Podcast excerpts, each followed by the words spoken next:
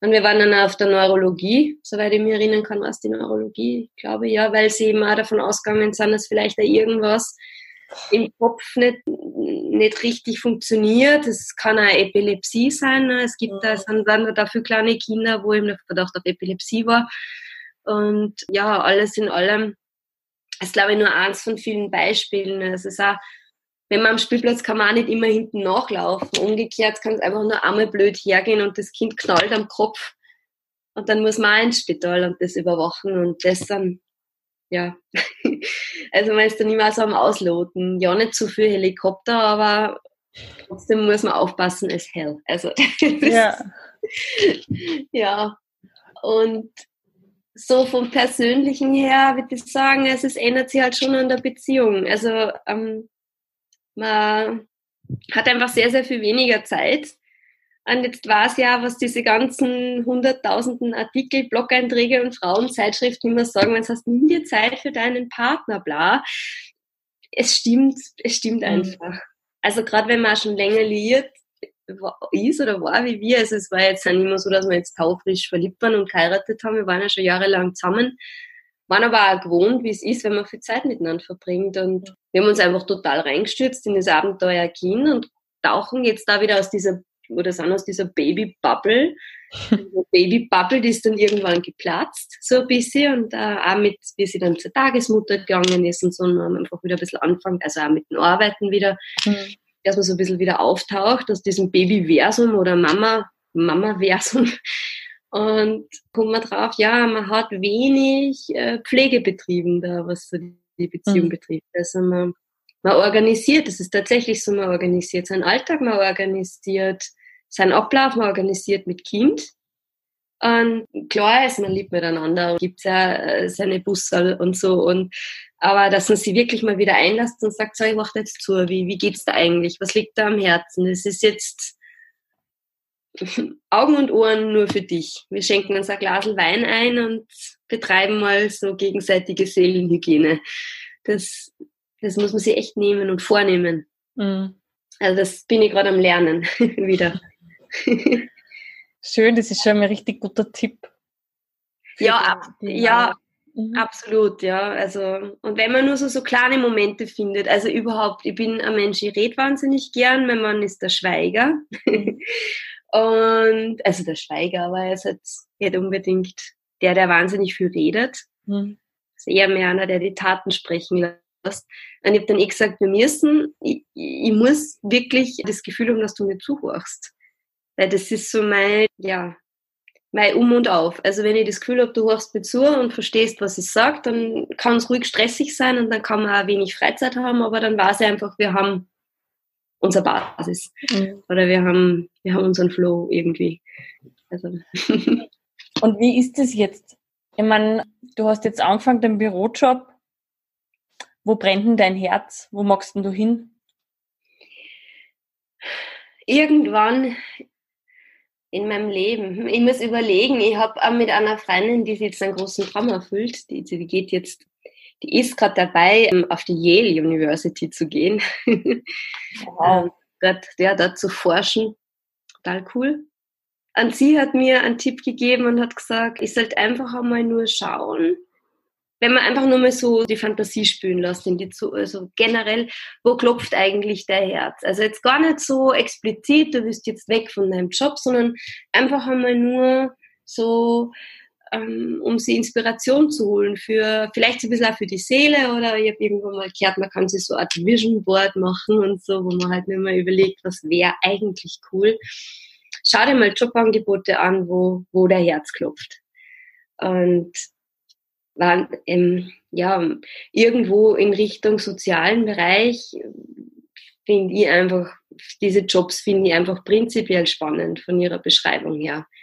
Also wenn es wenn es jetzt zum Beispiel geht, irgendeine tolle äh, NGO oder NPO ähm, hat irgendwo ein Büro und arbeitet und organisiert, wie erfindet sowas, Mikrokredite mhm. für, für irgendein Dorf in Afrika. Und in, innerhalb dieser Organisation wird eben ein Job frei, der ähm, vielleicht in Richtung Kommunikation oder, oder, oder Marketing oder ähm, Öffentlichkeitsarbeit geht, das finde ich toll. Also einfach was, was, was Jobs, die Sinn stiften, finde ich einfach faszinierend und Menschen, die es machen, nur umso faszinierender. Also jetzt nicht, vielleicht ist nicht der Mensch persönlich, aber so an, an sich, wie sie, wie, sie, wie sie diesem Job nachgehen, das ist, ja, so, sowas ist cool. Also wenn man es einfach mal nur losfantasieren könnte. Und wenn ich, wenn ich jetzt sage, ich meine, als Mama, du willst ja arbeiten, oder? Ja, unbedingt. Also ohne, ohne geht's nicht. Ich, bin zwar überrascht, wie gerne ich auch zu Hause bin. Das hätte ich mir nie vorher gedacht. Aber es muss unbedingt nur irgendwas Sinnvolles im Sinne von, für mich persönlich was Sinnstiftendes noch dabei sein. Und also das finde ich ja so spannend, weil ich da mit meiner Schwester auch manchmal diskutiere, weil unser System ja nicht unbedingt Mama förderlich ist. Mhm, das stimmt. Oder wie siehst du das? Ich meine, dass man sehr lange in Karenz gehen darf, ist im Verhältnis zu anderen europäischen Ländern ja wirklich toll. Mhm. Also wenn ich teilweise höre, dass ich, ich, ich müsste mir jetzt einlesen, also ich, ich, ich könnte jetzt das jetzt en Detail sagen, aber ich kann mir zum, ich habe auch schon gehört, dass es in Frankreich oder in Portugal viel kürzer ist. Ja, also, in der Schweiz gibt es überhaupt keine, keine Mama-Zeit irgendwie. Also, ja. Das, das ist wirklich toll, dass es das gibt in unserem Sozialsystem, das muss ich ganz klar sagen. Also auch, dass man wirklich Geld beziehen kann finde ich super und man kriegt eben auch die äh, Familienbeihilfe für jedes Kind nochmal mehr. Das sind wirklich Sachen, die sind toll. Also ich finde, man muss ja nicht immer nur sagen, was schlecht ist. Das ist super. Was allerdings halt, finde ich, gesellschaftlich irgendwie schwierig ist, ist, dass ähm, Mütter sind halt einfach zu Hause und was in die vier Wänden passiert, ist jetzt, wird jetzt nicht unbedingt mit einem Job ver verbunden. Und es wird auch monetär nicht honoriert. Also selbst wenn man jetzt ja, in einem idealen, in einem idealen Zustand, dann wäre das einfach auch ein Job, der in die Pensionsjahre mitgeht, der einfach irgendwo monetär abgegütet wird und, und man dann einfach sagt, ja, das ist einmal eine Zeit lang eine Form von gesellschaftlichen Beitrag. Mhm. Weil umgekehrt ist es ja auch verpönt und es ist für eine Mutter schweren Herzens, ein Kind bald abzugeben und, und viele Stunden am Tag nicht zu sehen. Das ist auch sehr, sehr schwierig. Und mhm für manche Kinder und für manche Eltern einfach auch irgendwo nicht machbar und das verstehe ich ja. Mhm. Also man ist da, man ist da immer in einer Zwickmühle.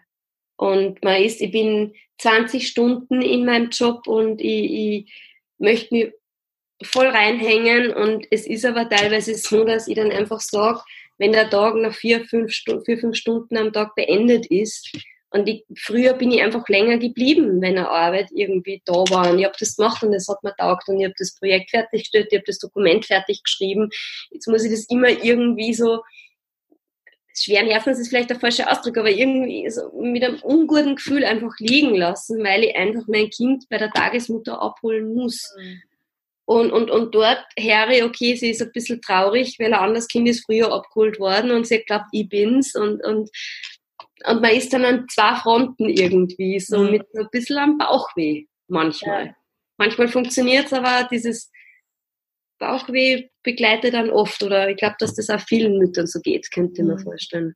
Und gibt es da irgendwie eine gescheite Idee? Hast du da irgendwie eine äh, Idee oder ähm, eine Vision, wie man das irgendwie anders managen könnte? Ja, von vom Zeitmanagement ist es insofern halt schwierig, weil man halt nicht zu zweit äh, zur gleichen Zeit an zwei Orten sein kann. Was natürlich super ist, ist, wenn Firmen irgendwelche Firmen Kindergärten haben, wenn es Firmenbetreuungsplätze gibt, wo man vielleicht in der Nähe ist. Ich meine, selbst da gut ist die Trennung. Mhm. Jobs mit mehr Homeoffice-Möglichkeiten, vielleicht auch viel mehr digitale Möglichkeiten nutzen, wäre super. Na, ist es auch klar, wenn man jetzt irgendwie Jobs hat, wo man oder einen Job hat, wo man für ein Telefon ist oder einfach wirklich um Punkt 10 in eine Telefonkonferenz gehen muss, da kann ich halt nicht sagen, ich habe Homeoffice und still aber um 10 Grad mein Kind und mache einfach, schreibe einfach die Arbeit um 12 fertig. Ja, das geht, wenn man halt irgendwie zeitungebunden ist ein bisschen. Es ist, ja, es ist schwierig. Mhm. Also, das ist an vielen Fronten schwierig. Vielleicht, hm, ich habe jetzt gesehen, es gibt ähm, eine eigene Agentur in Deutschland, haben Frauen eine Agentur gemacht, Job, Jobs, wir finden deinen Job. Du bist Mutter, du bist ähm, in irgendeiner Form ausgebildet, man zahlt ihnen einen Haufen Geld und sie sind deine Personal Job Recruiter und finden für die den perfekten Mami-Job. Cool. Und, und, ja, also das ist eine eigene Agentur, die, die halt wirklich, die sagen Jobgarantie. Mhm. Du sagst mir genau, was du bist und was du kannst und ich finde den Job für die, der für die und dein Kind passt. Wow, also, mega. Das ist wirklich cool, ja. Ich muss nochmal schauen, wie die heißt. Das ist, ich glaube, in Berlin sind die. Mhm. Und ähm, ja, also man sieht da, es machen sie viele Mütter einfach immer dieselben Gedanken. Also mhm. was Betreuung angeht, aber was, ja, was auch die Pensionszeit angeht oder eben die Vergütung, ja. Und jetzt, bevor wir jetzt zu den Abschlussfragen kommen, weil wir sind tatsächlich schon äh, weit fortgeschritten in unserem Podcast-Interview. Ich bin, ich bin irgendwie viel ehrlicher gewesen, als ich immer gedacht Ist gut. Ich möchte jetzt trotzdem nur zu einem Thema kommen, Mhm. Und vielleicht können wir das ganz kurz umreißen, ähm, weil ich es einfach spannend finde. Wir sind ja alle, also wir zwei auch in anders aufgewachsen, würde ich jetzt sagen. Ja?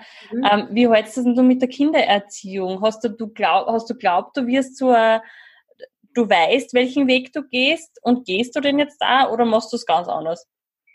Ähm, ich habe mir, wie ich noch kein Kind gehabt habe, beziehungsweise wie ich noch schwanger war, gedacht, ich bin einfach total cool. Ähm, das hat sich mit der Geburt schlagartig geändert. das ist noch früher mal nur so zur allgemeinen Einstellung. Ähm, ich habe mir schon gedacht, ich sage einfach streng nicht, aber klar, das darfst du, das darfst du nicht und so weiter. Ich bin allerdings viel sanfter, als wie ich mir es irgendwie ursprünglich gedacht habe. Also ich ich probiere sie viel mehr auch zu verstehen. Also was, was, was sagst du mir gerade? Was willst warum, warum meinst du gerade? Und überraschenderweise komme ich drauf, dass es meistens irgendeinen Sinn hat, warum sie jetzt gerade aus dem grünen Becher trinken mag und nicht aus dem roten. Das hat irgendeinen für sie wahnsinnig wichtigen Grund. Und ich verbringe viel mehr Zeit damit, das irgendwie rauszufinden und ihr dann halt ihren Willen zu lassen in Sachen, wo ich weder die Energie noch die Lust habe, mit ihr in irgendeinen Kampf zu gehen oder halt einfach ihr was vorzuschreiben. Mhm. Und ich merke, dass ich aber umgekehrt sehr viel zurückgespiegelt kriege, dass sie mhm. dann einfach mir Sachen erzählt und mir dann auch Sachen bringt. Und, oder den anderen Becher hinhält und ich komme drauf, dass sie einfach möchte, dass ich den benutze, weil sie das vor zwei Tagen bei mir gesehen hat. Und das rührt mich dann einfach. Und so bin ich viel mehr, ich glaube, es heißt in, der, in diesen Fachkreisen heißt es bedürfnisorientiert. Mhm. So, also da bin ich viel mehr reingekippt, als wie ich es ursprünglich geglaubt habe. Aber an manchen Sachen höre ich fast meine Mutter wieder. was auch, was auch Schlechtes ist, um Gottes Willen. Also da sind wir wirklich, da stehen wir halt jetzt wirklich gerade vor den Ampeln und sagen, rotes Mandal stehen bleiben, grünes Mandal gehen. Also wieder und wieder und wieder. Also ja. da bin ich, glaube ich, recht klassisch. Oder so, wie es ich halt kenne. Mhm. So irgendwie von mir oder wie ich es auch so sehe bei meinen Freundinnen, ja. Mhm, spannend. Also das höre ich immer wieder und, und immer mehr, dass gerade diese bedürfnisorientierte Erziehung und ganz ehrlich, ich habe ja zwei Neffen, die ich abgöttisch liebe und es ist echt spannend, was die, die Kinder dann einfach auch von sich aus machen können.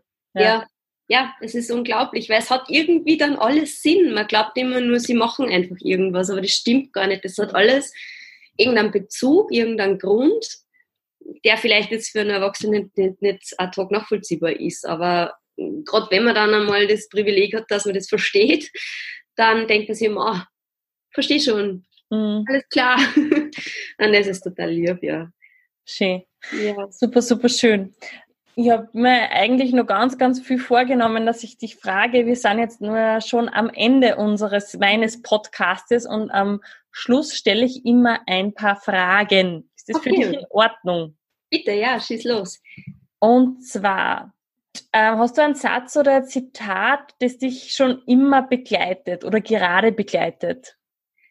Ähm, schon immer nicht, aber gerade jetzt eben in der Zeit, wo ich eben wirklich probiere, einmal meinen Vorsätzen Taten sprechen zu lassen oder auch mit mir selbst ins Reine zu kommen, ist klingt jetzt zwar irgendwie gar nicht so esoterisch oder so nett oder so achtsam, aber dieses Don't be a people pleaser. Also im, im Sinne von wirklich zu schauen, was ähm, natürlich im Einklang damit, dass es rund um allen Beteiligten gut geht, aber so was, was möchte ich jetzt wirklich, mhm. in welche Richtung geht's für mich jetzt gerade oder was, was ist für mich jetzt in Ordnung und was nicht, probiere ich einfach, äh, mir das so zu, ver zu verhalten und dem ein bisschen, bisschen stärker zu folgen.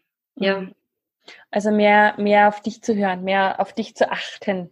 Ja, genau. Also jetzt nicht so, es ist gar nicht so unsympathisch, wie es eigentlich klingt, so, so ohne Rücksicht auf. Weil, nein, es klingt, es klingt vielleicht so ein bisschen hart, so ein bisschen zack. Ja. Aber einfach zu schauen, womit geht's mir gut, was möchte ich wirklich, also in diesem, das ist ein, das ist ein Bundle. Also es ist ein, ein Konvolut aus Affirmationen und da steht dann immer dabei, sag ja wozu du wirklich Ja sagen willst, sag Nein, was du nicht willst. Und das so in Kombination probiere einfach so ein bisschen zu stärker zu leben mhm. jetzt. Und vielleicht dann nicht so rumzueiern. Ja, spannend, dass das tatsächlich, dass man sich das tatsächlich sagen muss, ja. Ja, und vor allen Dingen, es ist so, es sind so schlichte, schlichte mhm. Sätze. Manchmal hat man oft das Gefühl, dass dass man so selber draufkommen muss, dass man es hundertmal liest und hört, aber sobald man irgendwann einmal das zu sich selbst sagt und sagt, hoppla, stimmt. Hm.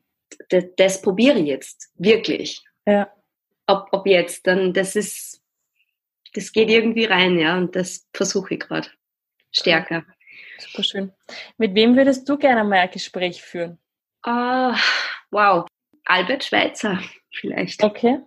Also ich finde es unglaublich toll und spannend, was er so schreibt und seine Naturansichten und seine Forschungen und auch ähm, seine Ansichten zum Leben und er hatte den Friedensnobelpreis gekriegt. Also ich würde mich mit ihm einfach, ich würde ich würd ihn gern erzählen lassen. Ich glaube, ich würde ihn gar nicht so interviewen wollen, sondern ich würde einfach nur gerne mal irgendwo falls er gerne ein Glas Wein trinkt oder so, wird einfach nur gerne irgendwo mal mit ihm sitzen und ihm einfach ein bisschen zuhören. Das mhm. finde ich toll.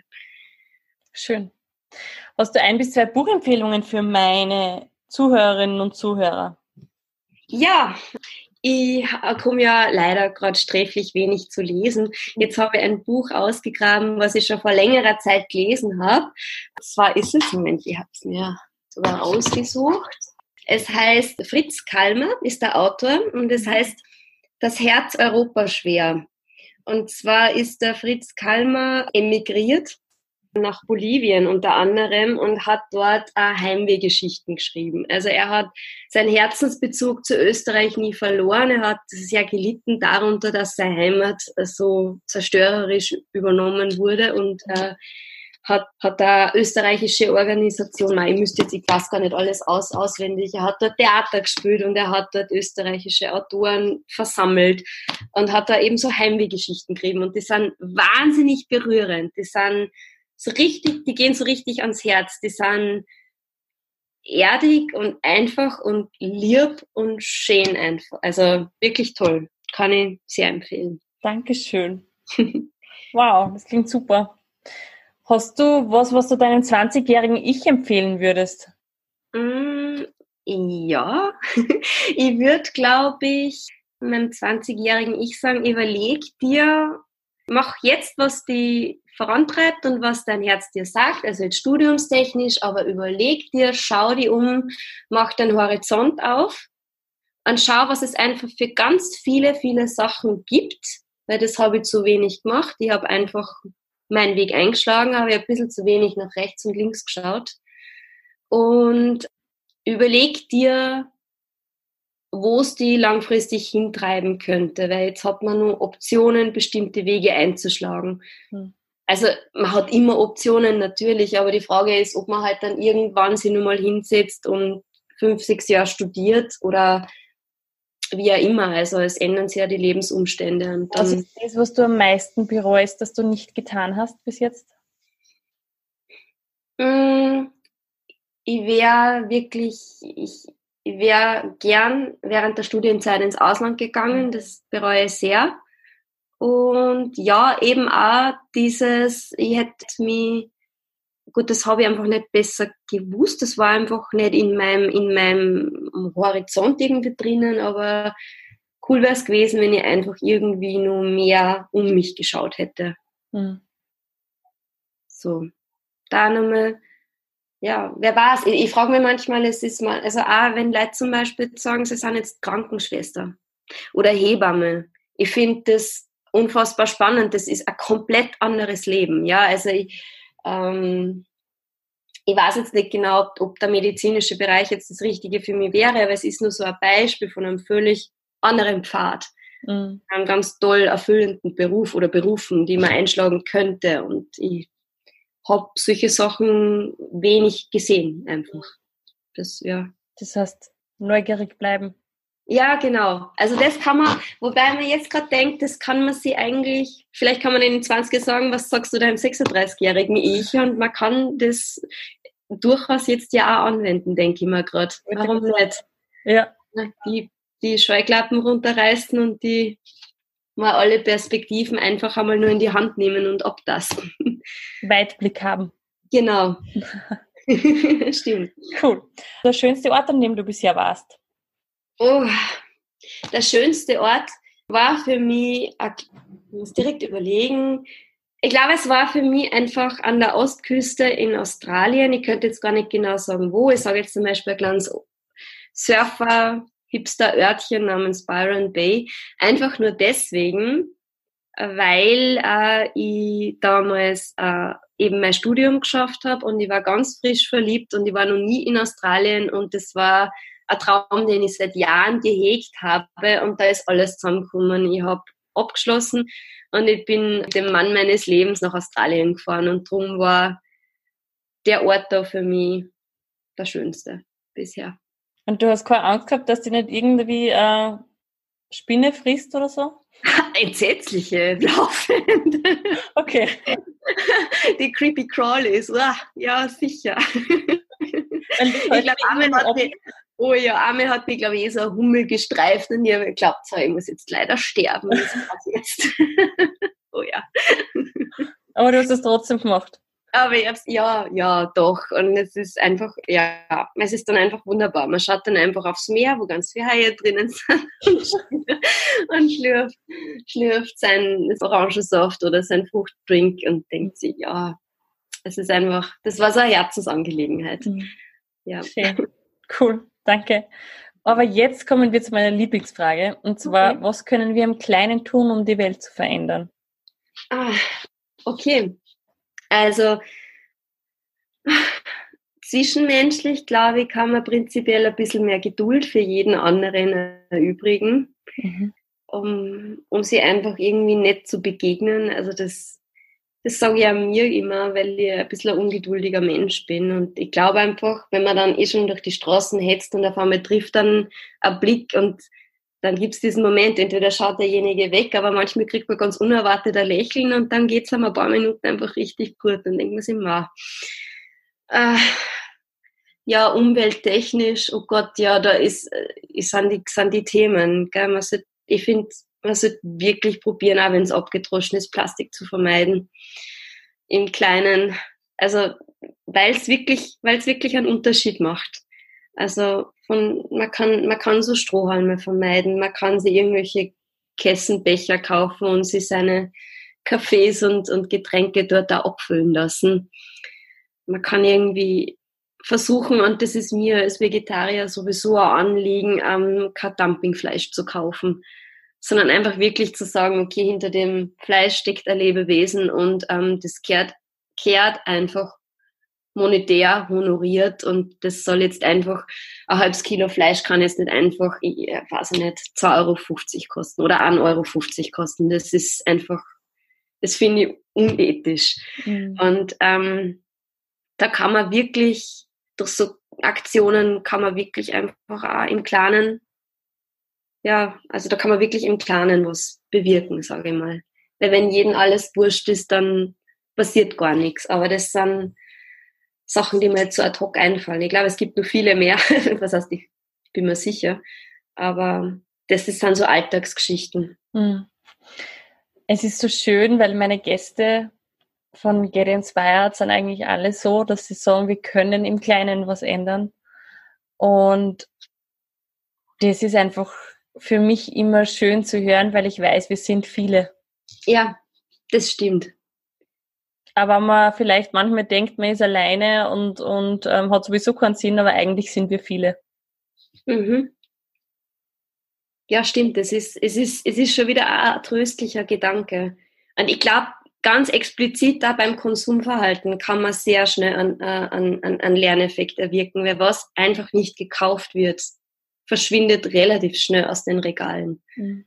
Also gerade da kann man einfach wirklich ähm, ein Bewusstsein dafür haben, was, was für ein Produkt ist es. Also es ist gerade beim Fleisch, genauso bei der Milch, was ganz wichtig, bei den Eiern.